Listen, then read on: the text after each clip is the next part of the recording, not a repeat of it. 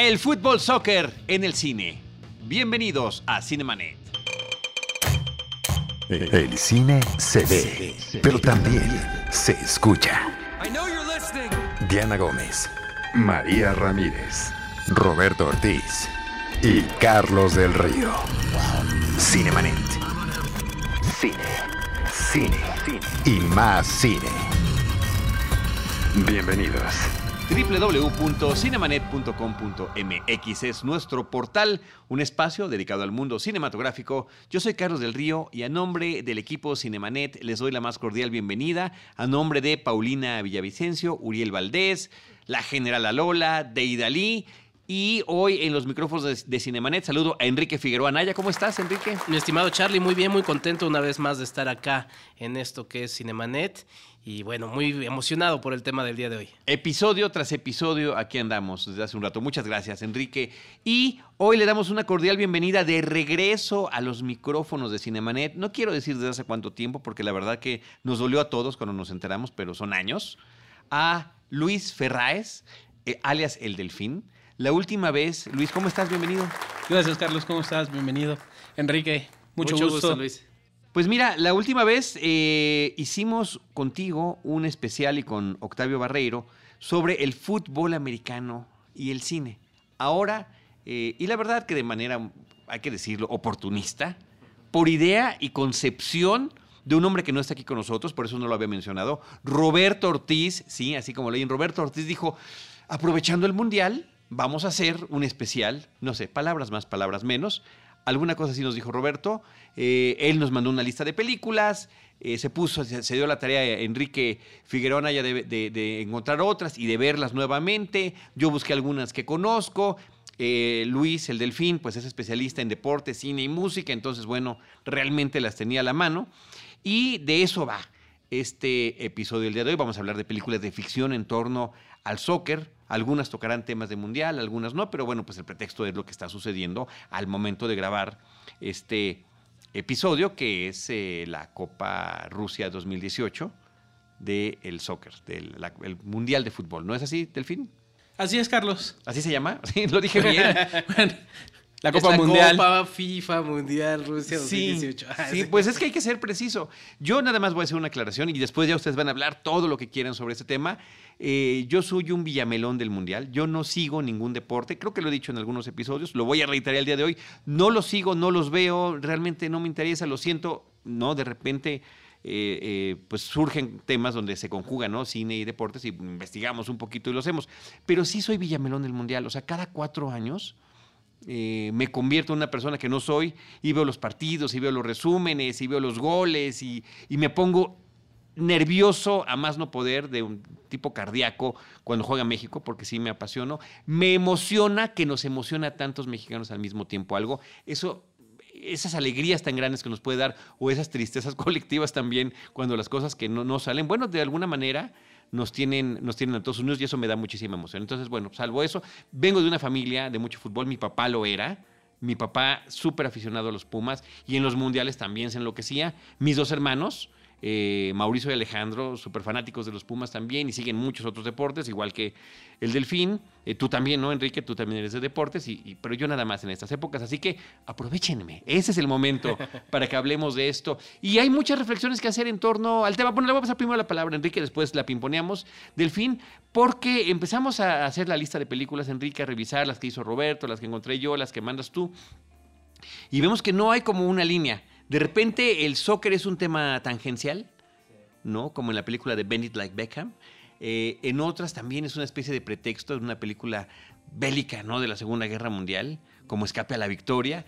Y eh, en Días de, de Gracia, la película mexicana, pues también es, una, es un deporte y, un- y los mundiales dan contexto a las historias que se están presentando. Entonces son muy diversas las formas de aproximarse al soccer en el, en el cine. Sí, es un deporte muy interesante. Digo, no, no sé si voy a pisar un callo al respecto, pero seguramente va a ser un, un comentario razonable. Es el deporte más popular del mundo, ¿no? Eh, tiene una historia de más de 100 años, ¿no?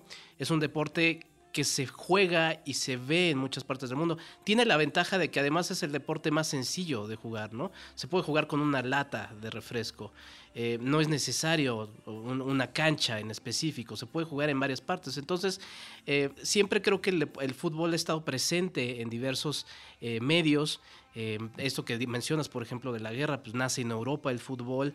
Eh, llega a, América, que es como su gran colonización, ¿no? Otra vez de Europa llegando a América con algo que, se vuelve muy popular, en este caso otra religión, que es el fútbol, ¿no? Entonces creo que es un, es un deporte muy interesante. Esto que mencionas también, eh, Charlie, hay mucha gente que no, que no le gusta tal cual, que no le da seguimiento día a día como otros a los que sí nos gusta hacerlo.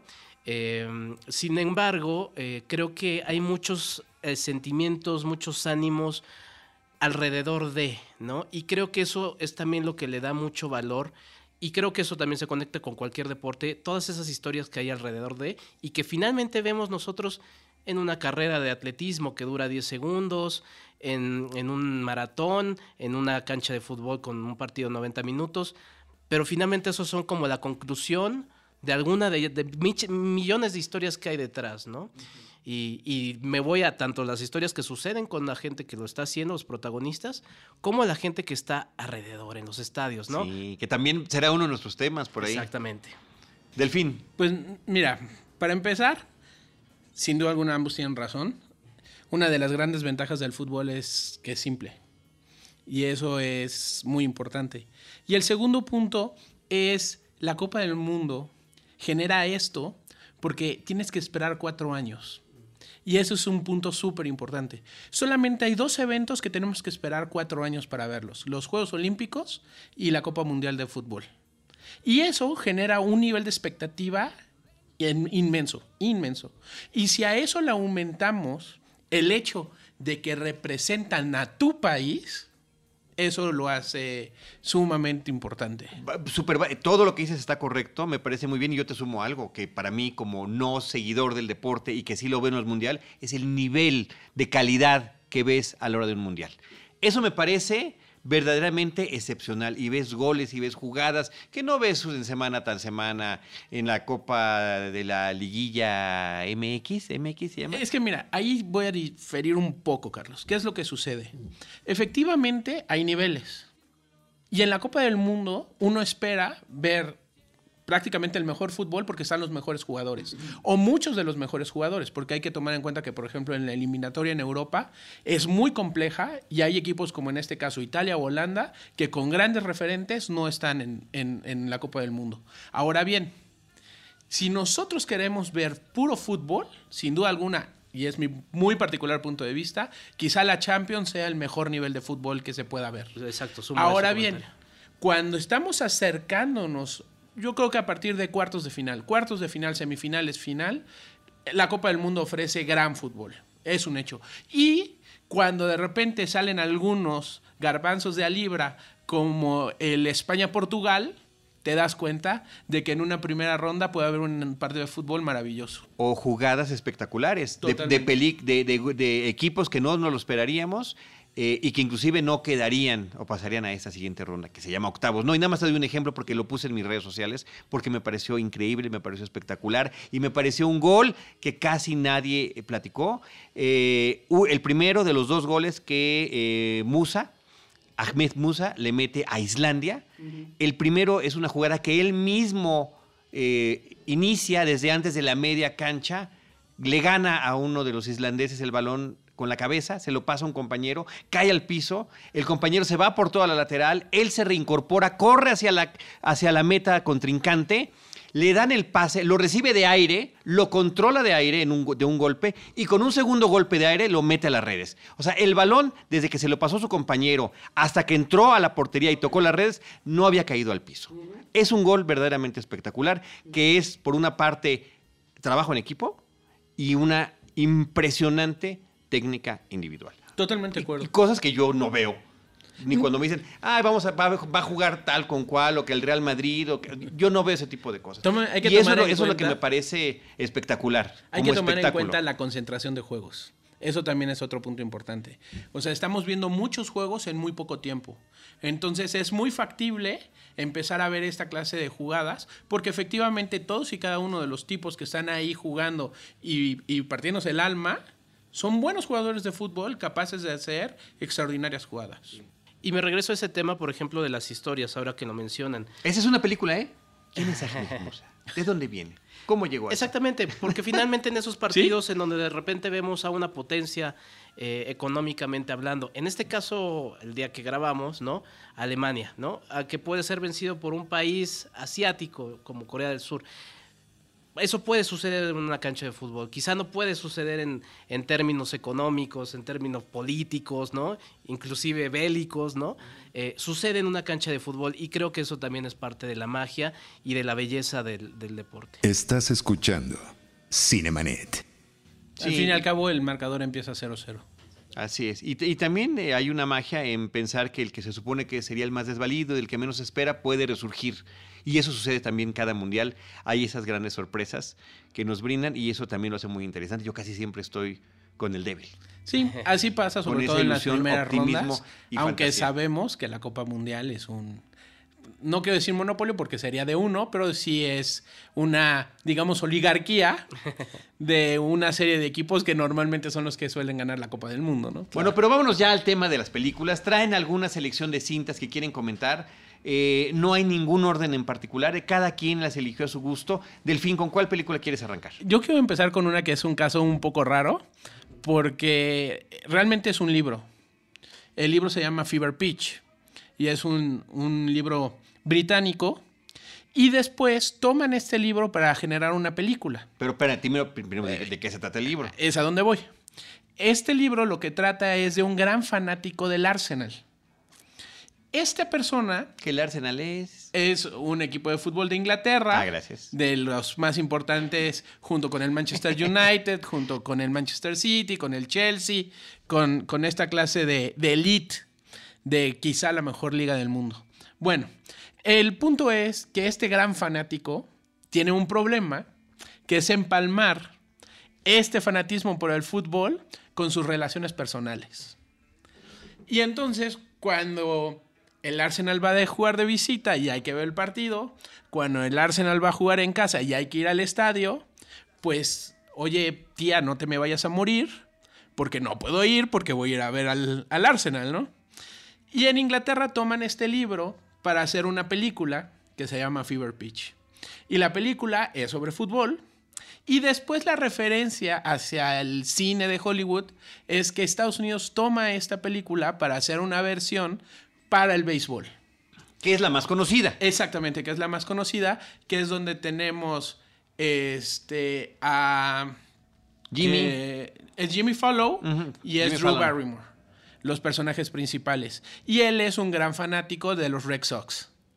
Pero si hablamos de la película inglesa y hablamos de la referencia del fútbol, pues al fin y al cabo, yo creo que muchos nos podríamos sentir identificados con que alguna vez hemos tenido algún conflicto con alguna pareja porque le hemos dado prioridad a algún deporte.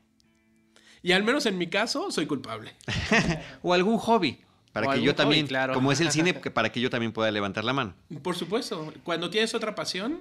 No, creo que no hablaremos mucho de ella porque ya la platicamos en la cartelera, eh, eh, estuvo la entrevista con el director, pero la película mexicana reciente de sobre este hombre este fanático del Cruz fanático Azul, del Cruz Azul y, demás pues básicamente la premisa es la misma. Nada más que aquí es el tema familiar no sí digo por ejemplo los Red Sox todavía no habían ganado cuando se había filmado la, la película y justamente es un poco el jugueteo que también sucede en Eres mi pasión eh, de Pato Zafa en donde se presenta esa misma idea no 20 años sin que un equipo gane da mucho a, a jugar a eso y que más fanático y que, de un equipo que, y que también es un remake, porque está basado en una película argentina, argentina ¿no? Que, es, que es la misma historia. Entonces creo que es algo que, y por eso decía yo hace ratito que mencionabas tú lo que se vive en la cancha con los jugadores, con la gente que está alrededor, o en este caso con el fanatismo. Me parece que eso es muy interesante.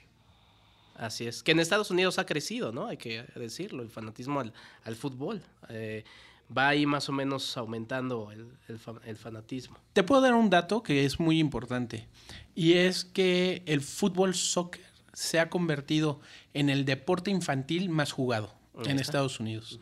Es los niños y las niñas, muy importante, porque además hay que mencionar que Estados Unidos, Estados Unidos es potencia en el fútbol femenil. Eh, los niños y las niñas de Estados Unidos están jugando fútbol.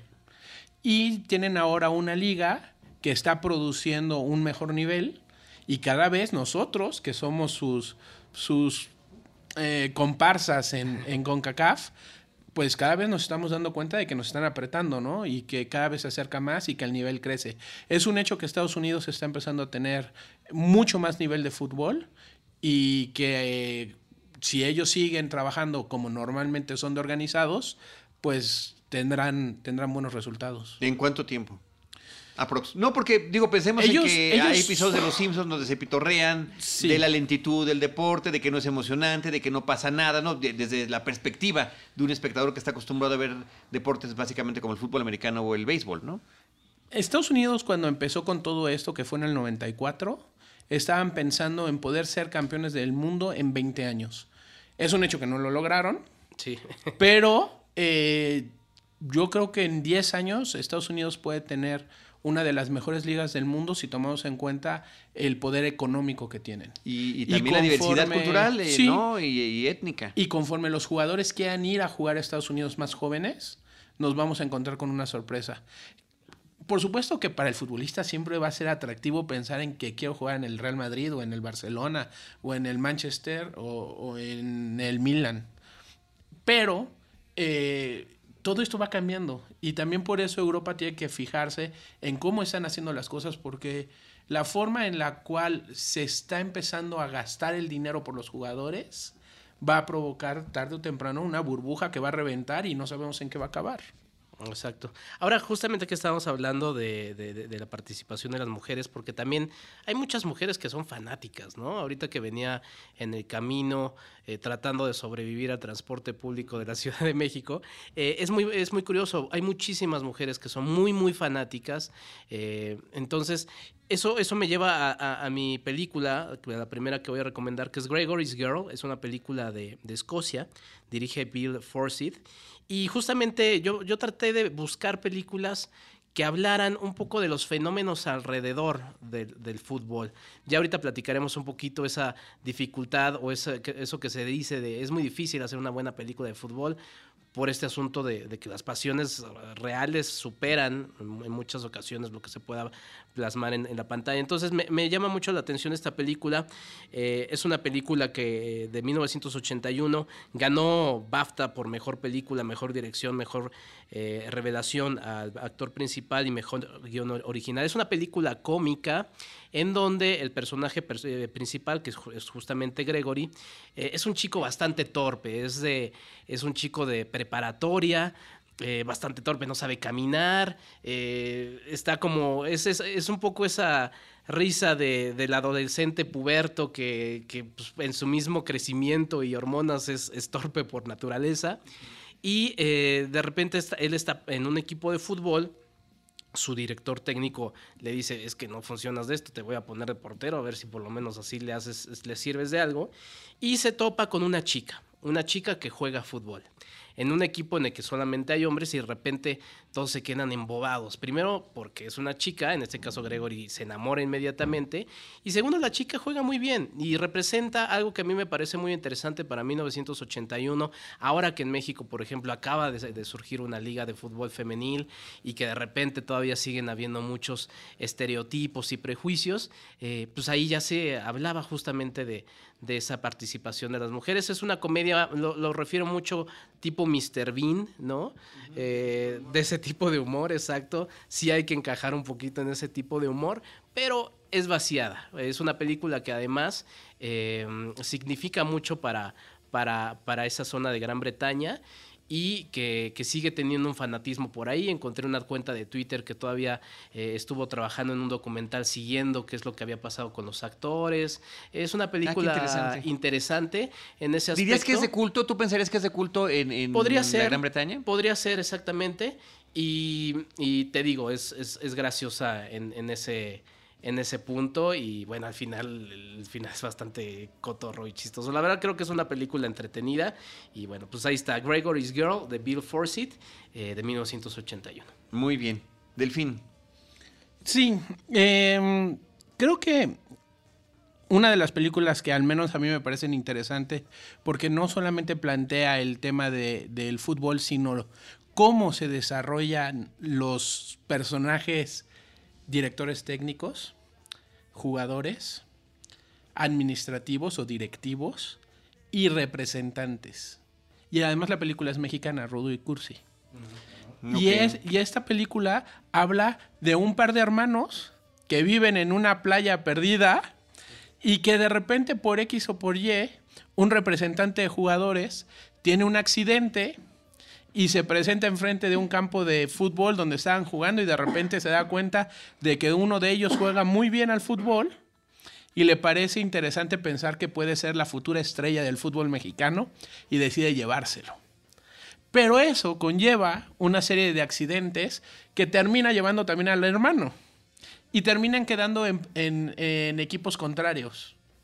Y después cómo se desarrolla no solamente el juego y cómo se desarrolla esa eh, rivalidad, sino cómo se comporta la gente cuando entra al mundo de fútbol. Y eso me parece interesante. Desde la persona de bajos digamos, nivel sociocultural e intelectual y cómo se puede ver afectado por recibir, por ejemplo, dinero. Porque al fin y al cabo el jugador de fútbol recibe mucho dinero y muchas veces no está preparado para recibir ese dinero. Y entonces pasa un poco el fenómeno del box, ¿no? de que reciben amistades, de que esas amistades lo único que quieren es la conveniencia, es ver de dónde le podemos quitar dinero, es ver qué negocio podemos hacer con él, ese tipo de cosas que me parecen que también son interesantes. Y a eso le podemos aunar que efectivamente detrás de este deporte que tanto nos gusta y que tanto nos apasiona, hay un montón de cosas que a la veces no son nada legales. Y podemos ir desde cosas tan chistosas como en esta película que un entrenador cobre dinero por poner a un jugador en la alineación, hasta cosas reales como lo que vimos en el caso de FIFA, ¿no? Y en el caso de vamos a comprar los votos para poder tener una sede de, los juegos, ¿no? Del, del Mundial de Fútbol. Y llegar a casos como el de Plater. O sea, en este momento tenemos gente en la cárcel porque se vendieron. Es, ese es otro punto interesante, ¿no? Eh, ¿Cómo son los manejos dentro de nuestro fútbol mexicano? Y ese podría ser un programa nada más para hablar de ese tema, ¿no? Sí, es una película de Carlos Cuarón. Él escribe y dirige la película eh, con Gael Gar- García Bernal y Diego Luna. Y aquí lo, lo que me parece interesante que está comentando el Delfín es cómo el, para este hombre que es el buscador de talento, Batata. sudamericano, además, eh, el jugador es una mercancía. El jugador es una mercancía que él va encontrando en los distintos rincones del país de México que va recorriendo. Tiene ya todo un estilo de operativo, dónde ubicarlos, dónde, dónde van a vivir por primera vez, ¿no? Eh, recién llegados, pues no importa que sea en una azotea, en un cuarto de servicio, y pueden sobrevivir con una con una caja de galletas, ¿no? Y un- Maruchan. Y un vaso de agua. Y la sopa marucha, bueno, soy- no me acuerdo del detalle, ¿no? Pero sí, es algo así muy sencillo y cómo eh, los va... Pero además es el ojo, ¿no? El que puede identificar eh, los huevos de oro que pueden haber por ahí ocasionalmente. Sí, yo mencionaría también dos curiosidades, ¿no? Es una película producida nada más y nada menos que por los tres ganadores al Oscar, ¿no? Alejandro González Iñárritu, Alfonso Cuarón y también Guillermo del Toro. Entonces, la verdad está, está curioso ese dato, con las dos grandes estrellas eh, en, en pantalla, Diego Luna Los y dos charolastras. Exactamente. Y también otro dato, el asunto del soundtrack. Eh, en el cine mexicano normalmente no se habitúa tanto esto de la banda sonora. eh, y en este caso sí, se lanzó una banda sonora en forma. Gael, que ahora mencionaba o bromeaba con esa cuando ahora fue los Arieles que subió y dijo, ahora no voy a cantar. En esta, en esta película canta. Sí, es, un- es una de las partes más divertidas de la película. No solo el tema de la cantada, sino el tema del video musical, ¿no? Exactamente. Entonces creo que es una película muy interesante, muy entretenida en ese sentido y, y que bueno, justamente toma varios fenómenos que suceden otra vez alrededor del fútbol. Sí, muy bien. Eh, Rudo y Cursi. ¿Con cuál Rudo sigues? y Cursi. Mira, pues conectando también un poco con Rudo y Del Cursi. 2010, es del 2010, por cierto. de 2010. Eh, pues justamente otra película del- de, 2010 que también toca un poco este, este asunto de todo lo turbio que hay alrededor de- del fútbol. Es una película de Venezuela, se llama Hermano, de Marcel Raskin. Eh, actúan Fernando Moreno, Eliu Armas, Beto, Beto, ay, mi letra es- Benítez, ¿no? Perdón, mi letra es horrible. Y, eh, y bueno, ganó varios, varios premios, eh, por ejemplo, también el Festival de Cine Moscú, ahora que está el Mundial de Rusia, como mejor película. Y la primera escena nos presenta a una mamá y su pequeño niño van a comprar algo en una tienda y de repente escuchan el, el- el- el lloriqueo de, de alguien. Resulta que ese lloriqueo es un bebé que está abandonado en la basura. Entonces ya desde ahí uno dice, esto va a ser un drama, ¿no? Y eh, rescatan al niño, y estos dos niños eh, pequeños pues crecen justamente como, como hermanos. Viven en, barrios en un barrio pobre de, Caracas, en Venezuela, y los dos son eh, fanáticos del fútbol, juegan fútbol en el equipo local de- del barrio, canchas de tierra, ¿no? Porterías sin redes. Y eh, algo sucede, no, no, no diré más porque la verdad es una película que vale mucho la pena la vean y es también fácil de encontrar. Eh, algo sucede que los enfrenta la vida.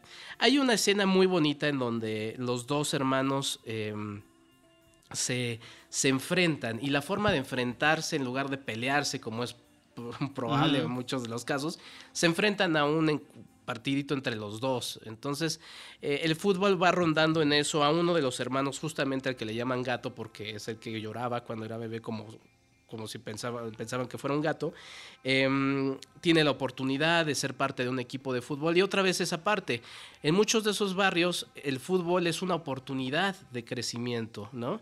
El salir y del barrio y poder entregar algo a sus familias, ¿no? Entonces ese fenómeno queda muy bien, está presente la violencia obviamente en toda esta película, pero creo que es una cinta muy entretenida, muy, muy entrañable, esta relación de hermanos y lo que va sucediendo, porque además entra, eh, pasan a la final del barrio y luego los, los, los checa también el, el- el club local, que creo que es el Caracas Fútbol Club, no, no, no me queda mucho ese asunto, pero la verdad es que es una película muy entretenida. También tiene una banda sonora muy interesante al respecto.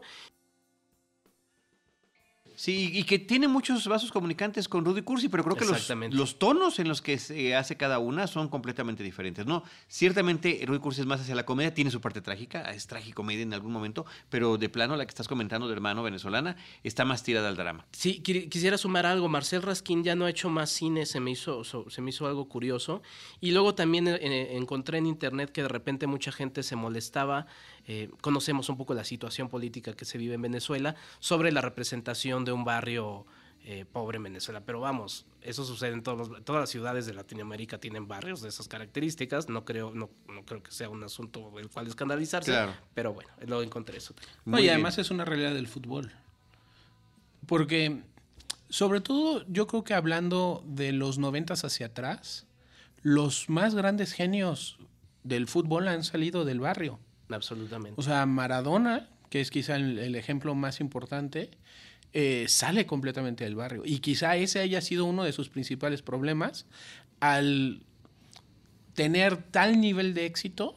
Y es otro caso, igual que Rudy Cursi, es otro caso de, un, de una persona que se pierde al no, so- al no saber llevar la fama y fortuna que conlleva ser el mejor jugador, quizá para muchos, el, mejor jugador de todos los tiempos, ¿no? Y lo acabamos de ver con una escena penosísima en la misma Copa del Mundo, ¿no? Eh, es, es impresionante ver a un jugador que en el campo era capaz de hacer tremendas maravillas y que en su vida personal simplemente es un desastre. Pues sí, es- ese es ¿no? los, a los rangos a los que nos llevan este tipo de historias. Voy a, voy a eh, incorporarme con una que es la que más recuerdo eh, de la década de los ochentas, que es una década que me parece que ha sido generosísima con todo tipo de películas y entre esas está una cita que se llama Escape a la Victoria. Victory es el título original. La dirige ni más ni menos que John Huston. Tiene un reparto internacional muy interesante. Entre ellos está, digo, los tres principales son Michael Caine, Sylvester Stallone y Pelé. Pelé. Ni más ni menos. Bueno, por favor, Carlos. ¿Está Bobby Moore? Sí, no, no, no. A ver, ahí va, ahí va. Ahí va, ahí va. ¿Star Diles? Yo lo sé, yo lo sé. Pero ahorita hay que explicar eso. Porque eh, por una parte está la, la cuestión de los actores El internacionales que tienen y cómo integran a los grandes jugadores internacionales del momento como parte de... ¿De qué trata la película? Es un campo de prisioneros en la Segunda Guerra Mundial con supuestamente prisioneros de todas partes del mundo. Eh, y como les gusta el soccer, quieren utilizarlos para una cuestión propagandística enfrentándolos en la Francia ocupada a un partido contra la selección alemana. Mientras tanto, la resistencia francesa está fraguando cómo aprovechar para hacerlos escapar y que durante el medio tiempo se puedan ellos pelar. Correcto. Pelar con Pelé. Pero resulta que al medio tiempo dicen, y esto es, digo, es del 81, si no la han visto, y esta es la parte bonita de la película, ¿no? Que dicen, no, no nos vamos, vamos a terminar el partido. Claro, queremos porque ganar, les podemos ganar, claro. ¿no? Y, y ahí es donde, donde entra todo este, y comenta quién más está de todos estos este, grandes jugadores de ese momento, de esa época. Los principales, sin duda alguna, es Pelé, Bobby Moore y Osvaldo Ar- eh, Ardiles. Son los tres como más Ardiles no lo ubico. ¿De qué país era? Es peruano, si estoy Peruano, no, correcto. correcto. Déjame, déjame. Argentina, Argentina, Argentina, Argentina. Y Bobby Moore, pues, Inglés. Inglés. Inglés. Mike Somerby de Inglaterra también está, un danés, Soren Lindstedt, eh, y un irlandés, Kevin O'Callaghan, ¿no? Que Y ya el los- resto son los alemanes. Ajá. Entonces, bueno, pues eh, me parece que esa es la parte. Y Max von Sydow también aparece en la película. Es, es un repartazo. La película es irregular. Porque sí está esta parte que tratan de tener esas grandes escenas de fútbol, no sé si están tan bien logradas. Está la parte eh, pues, pro- propagandística, ¿no? A favor de los aliados, que tienen que ser los buenos. Y la, y la justificación eh, un tanto torpe de quiénes integrar. No, tenía que haber un gringo. Y Claro, ese gringo eh, agarran a Sylvester Stallone, que venía de la fama de, la- de- Pésimo de Rocky. como portero, ¿no? Pero lo agarran de portero porque como él no sabía jugar soccer. Hace la jugada de la película. ¿eh? Claro, Bueno, claro, claro, porque como él juega fútbol americano, ¿qué es lo que puede hacer? Atrapar el balón, Exacto. que es a lo que está acostumbrado. Entonces, todas esas curiosidades me parece que es lo que hacen interesante a la película, ¿no? Y que al final se vuelve una película emblemática del cine bélico de la Segunda Guerra Mundial y también del cine del fútbol soccer. Y fíjate que curioso, haciendo referencia a lo que decías sobre cómo se pueden filmar jugadas de fútbol, si te das cuenta, casi en todas las películas de fútbol, las jugadas que se filman son bastante malitas. Porque las personas que- que hacen, o los actores que, que están interpretando estas películas, no son jugadores de fútbol. Entonces hay que buscar la forma en de que hacerla lenta o hacer el enfoque muy hacia el balón. O sea, realmente nunca se ven las jugadas abiertas. En esta película sí. ¿Por qué? Porque son jugadores de fútbol, Sí. que además son grandes jugadores de Sí, fútbol. pero también está el tema de que terminan siendo coreografiadas y ellos se mueven no de una manera mucho más natural en un juego real, ¿no? Eh, Vamos, por la velocidad del juego. Pero si tú ves, por ejemplo, las jugadas que hace Pelé en, en la película, te das cuenta, ¿no? Al fin y al cabo, quizá para muchos el mejor jugador de todos los tiempos. Sí, yo creo que En sí. discusión con, con Maradona. No, hay- bueno, lo platicamos ayer en un trayecto, Sí. ¿no? Exacto, sí, no, yo, yo quería sumar justamente, y eso va un poquito relacionado a esa eterna discusión, eh, la ventaja que tiene Maradona es que él le toca una, una etapa en la, mediáticamente en la que hay más filmación de su, de su trabajo como jugador. Eh, sí hay obviamente de Pelé, pero creo que es menos conocido y justamente eh, ahí también está el valor de, de esta película, porque finalmente es una forma de llegar a, a- o, o una entrada a conocer a, a Pelé, ¿no? Entonces creo que es bastante interesante. Tengo una duda de si en esa época eh, él estaba jugando en Estados Unidos. Porque Era- eso podría pensar un poco en la forma de mercadotecnia.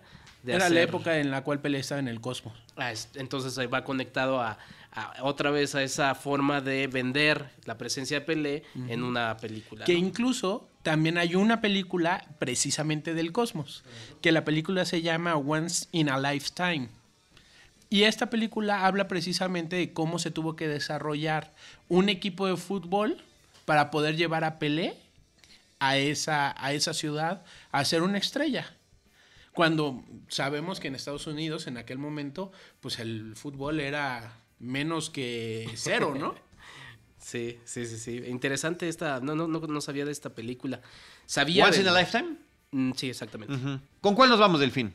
Ok, nos podemos ir ahora con otra que se llama Mean Machine. Que ese es un caso raro. ¿Por qué?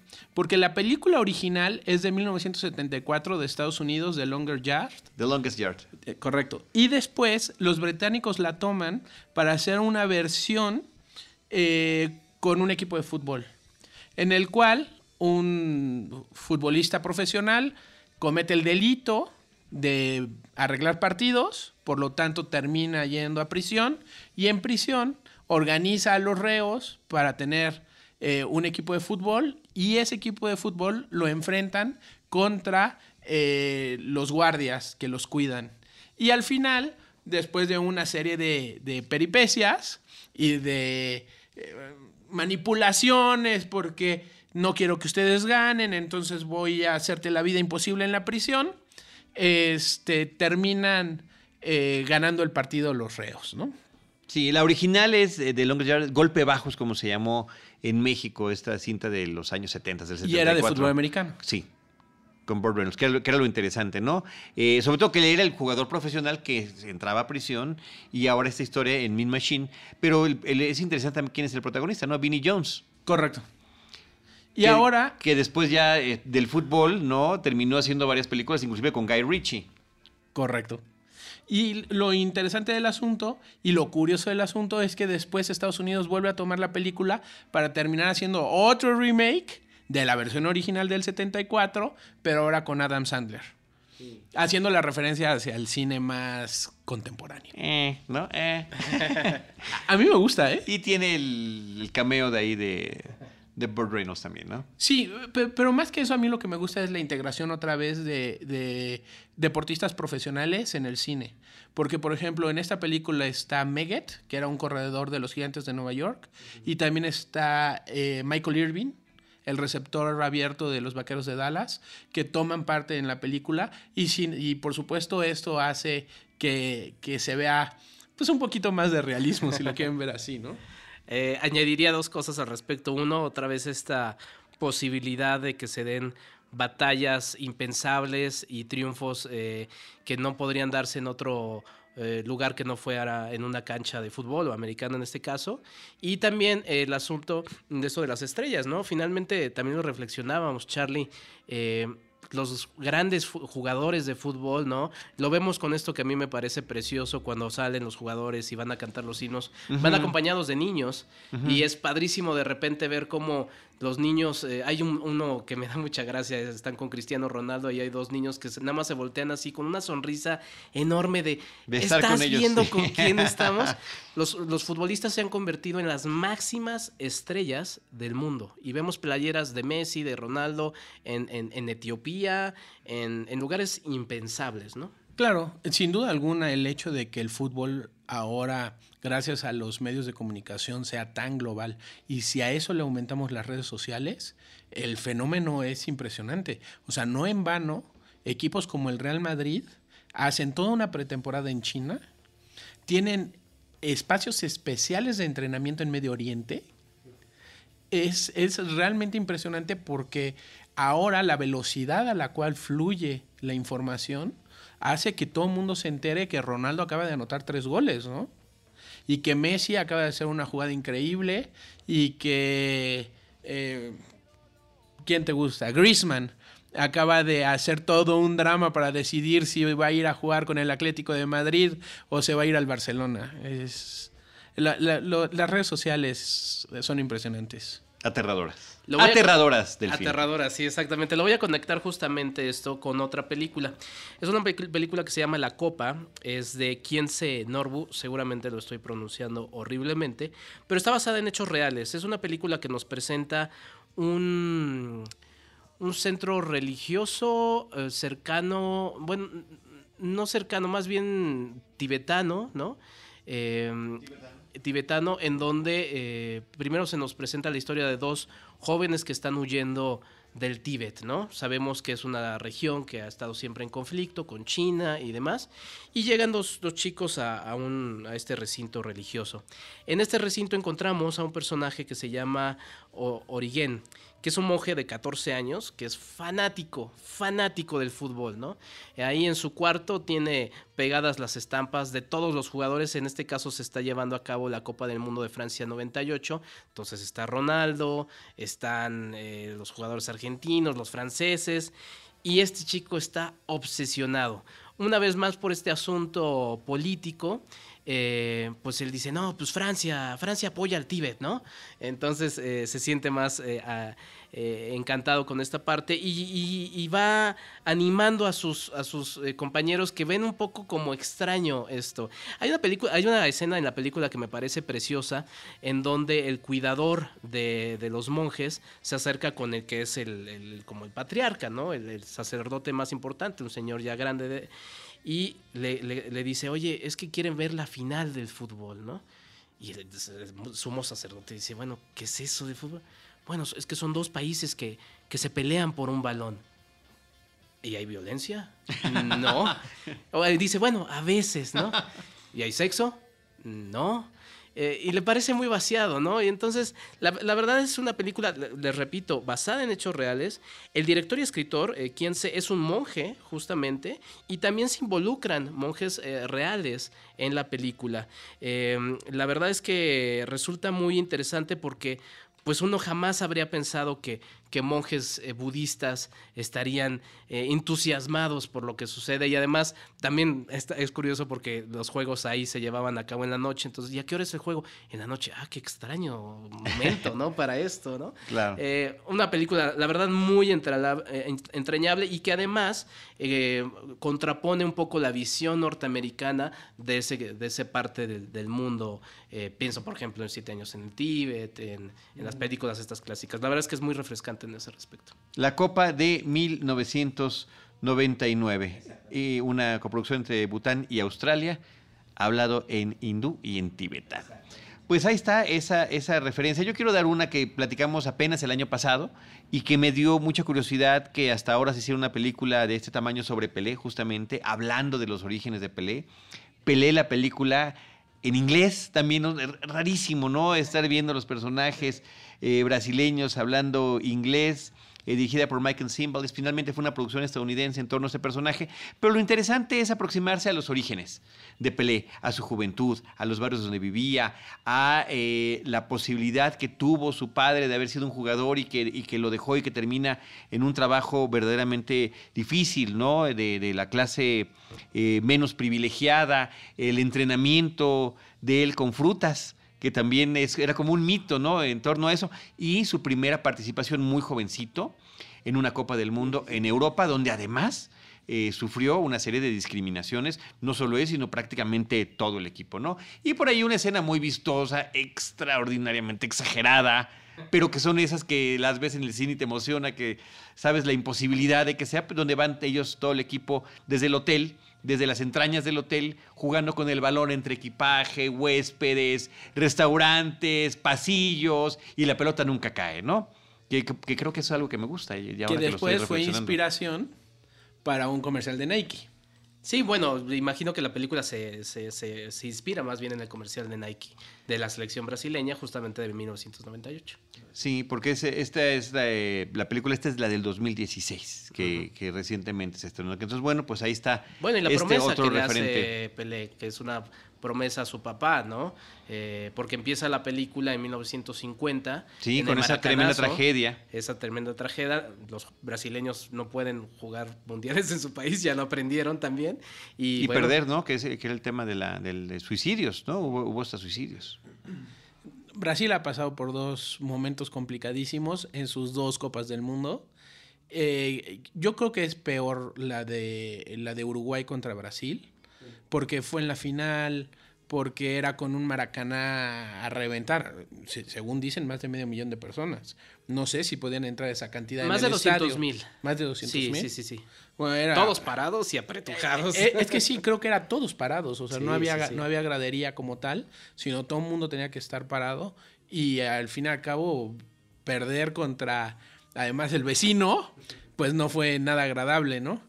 Y después de tantos años volver a hacer una Copa del Mundo y que Alemania te recete un 7-1, híjole, qué duro, qué duro para los brasileños en sus dos Copas del Mundo. Maracaná, que por cierto está abandonado. Es un estadio que eh, a Brasil organizar el último mundial le costó muchísimo dinero, le costó muchísimo a nivel social y esos, eh, esos estadios, entre ellos el Maracaná, que es un monumento, están abandonados. Sí, hay algunos, sobre todo ese y hay otro que está muy metido en el Amazonas, que también está completamente abandonado porque no hay ningún equipo que le pueda estar dando uso. Que eso es una de las cosas tristes, ¿no? Tanto invertir para poder tener un evento de esta magnitud y después no aprovechar esa infraestructura para que tu país pueda seguir desarrollando el deporte. Y sobre todo que en países como Brasil, como México, todo el mundo quiere el fútbol, todo, en cualquier rincón del, del país se, está jugando fútbol en cualquier domingo. Aquí en la Ciudad de México se cierran calles, ¿no? Por todos lados para que la gente juegue pelota y de repente pues no tener esas oportunidades o también esas estrellas que, ¿no? Con tanta, con tanta gente que tenemos y tanto que se juega, eh, cómo canalizar bien toda esta intención. Pero bueno, son otros temas. Del fin, ¿qué otra película nos vamos? Yo quiero hablar de otra película mexicana, que es una super comedia, que es una película de 1979. No, no. Y se llama El Chanfle, sí, ¿cómo no? ¿Por qué no? ¿Por qué no? Ok, adelante, adelante. El director es Enrique Segoviano y por supuesto el, el chavo o Chespirito, Roberto Gómez. Bolaños Chespirito, eh, que es el aguador del equipo, pero que él sueña con ser ese jugador relevante para poder sacar adelante a sus Águilas del América, ¿no? Sí, este, yo es difícil a veces eh, admitirlo porque hay, hay demasiado fanatismo. A mí nunca me gustó Chespirito, el, el humor de sus personajes, el pastelazo, la risa fácil, la humillación, o sea, todo ese tipo de cosas que yo de repente no entendía cuando lo veía y que ahora lo veo y digo, pues claro que no me gustaba. Y ahora que, que ha habido oportunidad, porque las películas las han repetido en televisión, puede ver uno unos pedacitos y bueno, la calidad de, de- de narrativa cinematográfica, de fotografía es verdaderamente abominable. Hace apenas unos días dieron el Chanfle 2, que ya ni siquiera se trata de fútbol, o sea, sigue siendo el América, sigue siendo el parte del equipo, no de los que trabajan en el equipo, pero están en una concentración en alguna ciudad, ¿no? Y de lo que se trata es de un balón eh, firmado por muchos jugadores que en realidad está, está sirviendo como medio para llevar unos diamantes de contrabando, ¿no? Que alguien les, pasó en el camino. Y la serie de confusiones que hay. O sea, ya no juegan, ya, el, tema de que sea el América o que sea el fútbol, pues bueno, queda, queda simplemente de paso. Pero en la primera sí era eso, ¿no? Y está eh, filmada en el Azteca eh, y, todos estos asuntos de enredos que tiene el chanfle, ¿no? Y al fin y al cabo la película realmente sí está basada en el fútbol. Porque lo importante era qué pasaba con el equipo. O sea, eh, las relaciones entre los personajes eran secundarias porque realmente lo importante era que el equipo fuera el que ganara. Y lo que quizás sea curioso de esta película es que todo ese enjuague hace que el, que el América sea el equipo que ahora es. Porque esta película y la racha triunfadora que tuvo el América durante la, década- la década de los 80 es lo que es base de que toda esa rivalidad entre América y Chivas esté donde está. Estás escuchando Cinemanet. Claro, y bueno, obviamente también el factor este del dueño, ¿no? Que es Televisa. Eh, en este caso, dueño tanto del Azteca como de como de, del América. Y bueno, apenas se había realizado el mundial, el primer mundial en México, el de México 70, el del 86 luego se realiza, y actualmente no lo hemos mencionado, pues bueno, ya se, se hará un mundial otra vez en México, parte de un mundial, pero otra vez eh, uno de los factores importantes fue la presencia de eh, Televisa ahí para que se realizara parte de este mundial aquí en México. Sí, por parte de, de la representación mexicana, sin duda alguna fue parte importante, porque al fin y al cabo sabemos que el grupo de Televisa siempre ha sido uno de los grupos predominantes en la selección nacional y en el fútbol mexicano. Eh, y sobre tener otro mundial aquí, la verdad es que increíble, ¿no? Lástima que nos tocan solamente 10 partidos, cuestión que dicen que puede cambiar, porque al fin y al cabo ahora el control, una vez asignadas las sedes, el control lo toma FIFA y si FIFA en algún momento decide que se deberían de hacer más de 10 partidos en México, podría pasar. Y por ahí también hay otro rumor, que se está comentando sobre la posibilidad de que la siguiente copa no sea en Qatar. Y uno de los, de los países que se está ofreciendo para esto es México también. Ese es un... Sí, es el chisme. El Ese- chisme de lavadero. ese es como chisme de lavadero, de correcto. Luis Ferraz, el del film. Pero al fin y al cabo se está barajeando, ¿eh? Yo nada más voy a dar un comentario final y voy a leer un, un en, en las preparativos Pero no que había. mencionamos 2026 el mundial.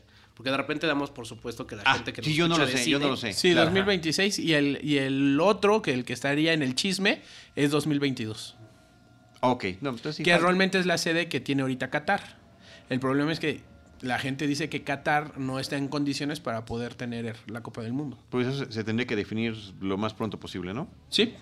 Bueno, eh, cuando estábamos preparando este programa, nos mandamos varios mensajes. Voy a leer una parte de Roberto Ortiz sobre el tema del chanfle. Es un renglón. Dice, en su momento fue la cinta mexicana más taquillera, con todo y su primitiva comicidad de cámara rápida.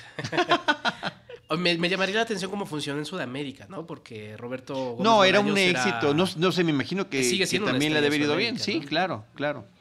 Muy bien. ¿Con cuál seguimos? Eh, me gustaría mencionar el año que mis padres se fueron de vacaciones. Es una película de Brasil, de Cao Hamburger. Eh, actúan Michelle eh, Joelsas, Germano Hayut. Y la película, ahora que hablábamos alguna, un par de películas sobre Pelé, pues se realiza justamente en Sao Paulo. Nos presenta la historia de Mauro. eh, es un niño que de repente vemos que sus papás, muy jóvenes, eh, le dicen, oye, vámonos rápido, es que nos tenemos que ir. Y, Mauro está obsesionado jugando a sus fichitas este, que tiene que meter en una portería, porque se viene el Mundial de, México, justamente, el, de México 70, y Brasil va a participar como uno de los grandes favoritos. Entonces, eh, se lo llevan rápido al pobre de Mauro a este viaje de vacaciones y eh, lo van a dejar en casa de su abuelo. Su abuelo es un barbero judío. eh, y ya cuando sus papás nada más lo dejan en la puerta, le dicen, ve, sube rápido con tu abuelo y nos vamos, eh, pues na- nadie le abre la puerta al pobre, al pobre de Mauro. Resulta que su abuelo se acaba de morir.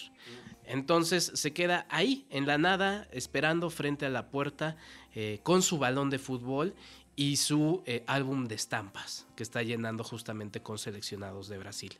Y se encuentra con un vecino, también judío, súper ortodoxo, que primero dice, bueno, ¿y este niño qué está haciendo acá? Le dice, no juegas con el balón aquí, ¿no? Un señor ya grande. Y es esta relación entre este señor y, Mauro. Eh, es muy bonita película. Visualmente creo que es la que mejor eh, está filmada. Eh, una película muy entrañable porque además se nos va recordando que en Brasil, como en muchos países en Sudamérica, en esos años había dictadura. Entonces, eh, pues los papás no se fueron de vacaciones, eran revolucionarios, ¿no? Que estaban ahí en su lucha. Y se va juntando un poco esta, esta, esta situación. Es lo- la comunidad judía en Brasil que de repente pues dicen, bueno, ¿qué vas a hacer con este niño? De repente toda la comunidad de esa localidad lo, lo adora porque le dicen, ah, es que es como Moisés, ¿no? Que lo llevaron. y este, así de hecho le, le- le mencionan. Y eh, a la par de todos estos sucesos, porque los papás le dicen, vamos a regresar cuando sea el mundial. Entonces el niño está emocionado, además de que porque va a ser el mundial, porque sabe que ya es la llegada de sus papás. Eh, no voy a revelar mucho, eh, la verdad es que la película se va desarrollando también mientras va sucediendo esto del mundial. Me, recuerda mucho este asunto que decías al principio, Charlie, de cómo de repente hay gente que entre los cuatro años que hay mundial, pues ni al caso con el asunto del balón. Y aquí hay una escena muy bonita en donde hay unas señoras que apenas, apenas si ven, ya están muy grandes, judías, está sirviendo el café, el pobre niño anda persiguiendo ahí para que no se le caiga a la señora. Este, pues no tienen ni idea de nada, pero nada más cuando mete gol, eh, eh, Pelé, todos gritan, ¿no? Y también me da mucha gracia porque pues uno de los, de los jóvenes, también revolucionarios, dice, cuando es el partido inaugural es Checoslovaquia-Brasil, dice, no, si mete gol Checoslovaquia es un, es un gol para el socialismo. Eh, y ya mete gol Checoslovaquia y como que dice, ah, sí, el socialismo, el socialismo. Y ya mete gol Pelé triple En- de emoción. se le enloquece, olvida, claro. se le olvida el socialismo. Se le una olvidan sus convicciones políticas. Exactamente, una película muy entrañable. Pasan escenas, obviamente, de esta, de esta parte del mundial y, y creo que creo que vale mucho la pena por ver otra vez ese alrededor, ¿no? El nombre, el título nuevamente. Se llama El día que mis papás se fueron de vacaciones de Cao Hamburger y es una película brasileña. Muy bien. ¿Con cuál seguimos? Delfín, ya para empezar a cerrar este episodio dedicado al fútbol soccer, porque vamos a dejar muchas cosas pendientes, efectivamente, como eh, vislumbrábamos desde el principio, pero la idea era sí dar, ¿no? Estos eh, diferentes aspectos y películas e historias que pueden darse en torno al soccer. Así es, Carlos. Mira, yo tengo una película del 2006 que se llama Goal, The Dream Begins, y es eh, de un jugador mexicano que vive en Estados Unidos y que un visor del Newcastle de Inglaterra eh, lo ve y se lo lleva a jugar a, eh, a Inglaterra. Y ya estando allá, este joven que tiene problemas desde con el lenguaje, porque no habla inglés eh, a la perfección, porque se tiene que entender con tipos que tienen un, nivel social completamente diferente, que son estrellas en la Liga Premier de Inglaterra, y que él además tiene un problema de asma, por lo cual tiene que hacer, ahora sí que circo, maroma y teatro, para lograr quedarse en el equipo principal. Al final, él, después de toda esta serie de situaciones y de la convivencia con los jugadores, la convivencia con la enfermera que conoce, una vez que da a conocer que tiene el problema de asma y que se tiene que tratar, eh, al fin y al cabo demuestra que es un muy buen jugador de fútbol termina metiendo unos goles eh, decisivos para su equipo y termina formando parte ya de la plantilla principal del Newcastle. Y esta película además tiene continuación y después él termina en el Real Madrid y es otra historia, ¿no? Pero esta es la base y esta es la película con la cual inicia todo esto y el jugador se llama Santiago Núñez y eh, el actor es Kuno Becker. Kuno Becker. Kuno Becker, exactamente. Muy bien. Pues, ¿Con cuál cerrar? ¿Tú ya cerras con esta? Sí, yo cierro con eso. pues Muchas para gracias, cerrar nada más mención de dos, eh, de dos trabajos que me llamaron la, la atención. Uno de mm, Wim Wenders, un director de, de cine muy, muy famoso alemán, que además es súper fanático de- del fútbol. Y dirige una película, ahorita estaba tratando de buscar el nombre, se me, se me fue, lo prometo ahorita buscar hacia el final, eh, eh, que habla de un, un portero que no para un, un penalti. Y entonces eh, con eso empieza la película y el pobre portero pues, lo que hace es deambular ya por las calles como una especie de fantasma porque le metieron un gol, un gol muy importante. Eh, entonces le da ese valor a esa figura extraña, muy difícil también, la del portero en un partido de fútbol, porque finalmente, aunque no tiene toda la responsabilidad, pues es el que más visible se le puede echar la culpa. Es que se le fue de las manos, lo que sea, ¿no? Y también Abbas Kiaro- Kiarostami, director de cine iraní, tiene un cortometraje relacionado al fútbol. So, me, me- me llama la atención porque estos grandes eh, directores que podría uno pensar que, que no, no, no, no se bajarían a echar su, su baño de pueblo futbolero, eh, lo hacen, ¿no? Y resulta que sí, eso está bien padre, ¿no? Que, que efectivamente es una afición y un deporte que llama a gente de cualquier eh, estrato social, país, eh, la cuestión ideológica, política, intelectual y al finalmente, finalmente te gana. Voy a mencionar nada más algunos de los títulos que tenía Roberto en su lista. Atlético San Pancho, una película Ah, muy de divertida. 2001 sí, de Gustavo que además también tiene una gran eh, banda sonora, ¿no? Un muy buen soundtrack. El Milagro de Berna, una película alemana del 2003 de Sonke, de hecho Sonke Boardman. También real. Y Buscando a Eric, de Ken Loach. Con la participación de otro eh, futbolista, Eric Cantona, del, Man- del Manchester United. Ahí está, pues imagínate, o sea, todo este universo de cosas que nos faltan. Eh, igual y después hacemos, Sí. eh, tal vez en el próximo mundial, hacemos, independientemente de dónde sea, hacemos otra cosa. Le quiero dar muchísimas las gracias y reiterar la bienvenida a los micrófonos de Cinemanet, que sea más seguido, porque eh, Luis es amigo personal, es amigo de la familia, ha tenido sus podcasts paralelos con nosotros, Yarda Cero, con quien hicimos aquel crossover sobre el fútbol americano, cinéfilo, melómano, adicto a los deportes. Y siempre platicamos de muchas cosas y termina que resultando que no, no, las, eh, no las ejecutamos. Y ya planeamos ahorita con Enrique hacer algunos eh, episodios en torno a la música, a figuras de la música, a grupos, documentales sobre música. O sea, vamos a armar a ver cómo lo organizamos. Está De- grabado y prometido. Está grabado y prometido. Delfín, muchísimas gracias. ¿Algo que quieras comentar? Tu red social, por favor. Eh, muchas gracias, Carlos. Este, muchas gracias, Enrique. La verdad es que un placer y es una delicia venir a platicar de estos temas. Eh, en este momento que estamos envueltos en, en el tema del Mundial, solamente mencionar que tenemos un documental de, de fútbol mexicano que habla precisamente de esto, de la ilusión nacional. Y ese es el, el- el nombre del, del documental, es Dolayo Rubio, si estoy en lo correcto. Y va muy ad hoc si tomamos en cuenta que hoy eh, la selección mexicana pierde 3-0 con Suecia, pero El la grabamos- ilusión, el día que grabamos este podcast. pero la ilusión está intacta porque el próximo lunes jugaremos contra Brasil. Bueno, cuando oigan esto, a lo mejor eso ya pasó y ya Es sabrán, posible. ya sabrán en qué termina esa película o si continuará. No lo sabemos aquí en este momento. Pero bueno, nada más para dar el contexto del momento que estábamos viviendo a la hora de grabar este episodio. Querido, querido Enrique, muchísimas gracias. Muchas gracias, mi estimado Charlie. Oye, se me olvidó también mencionar otro que quería hablar y que está justamente en YouTube, lo pueden eh, disfrutar, se llama Balón al Aire, es dirigido por Gabriel Mariño y justamente para el momento en el que estamos grabando queda muy bien porque habla sobre todas esas barreras que, adicional a lo futbolístico, evitan ese famoso quinto partido para la selección mexicana, que como decía el Chicharito, nada más, imaginémonos cosas chingonas, ¿qué más chingón que dejar fuera a Brasil en un mundial, no? Uf, estaría buenísimo. Pues vamos a ver si fue o no fue. Eh, si se van a poner en ese plan, pues ya menciono una última, ¿no? Jugando con el destino, Bennett Like Beckham, Ah, claro. una película inglesa, una película independiente que habla sobre la afición al soccer desde el punto de vista femenino, una exacto. película que además termina lanzando a la fama a Keira Knightley y que se convierte después en una estrella de, de- de blockbusters y de películas de todo tipo, ¿no? Pero bueno, pues las de Piratas del Caribe, por supuesto, que le dio una exposición impresionante. Y pues esa es una de las películas con las que arranca, ¿no? Con este amor y pasión a este deporte que es el soccer. Y desde nuestra desde nuestra tribuna, en el, día, en el caso del día de hoy, el amor al cine también. Muchísimas gracias, Enrique, Uriel, eh, amigos, Delfín, gracias por haber llegado con nosotros hasta este momento del episodio. Yo recuerdo las redes sociales de Cinemanet, arroba Cinemanet en Twitter, facebook.com diagonal Cinemanet, Cinemanet 1 en Instagram y también Cinemanet 1 en YouTube. En cualquiera de esos espacios, nosotros les estaremos esperando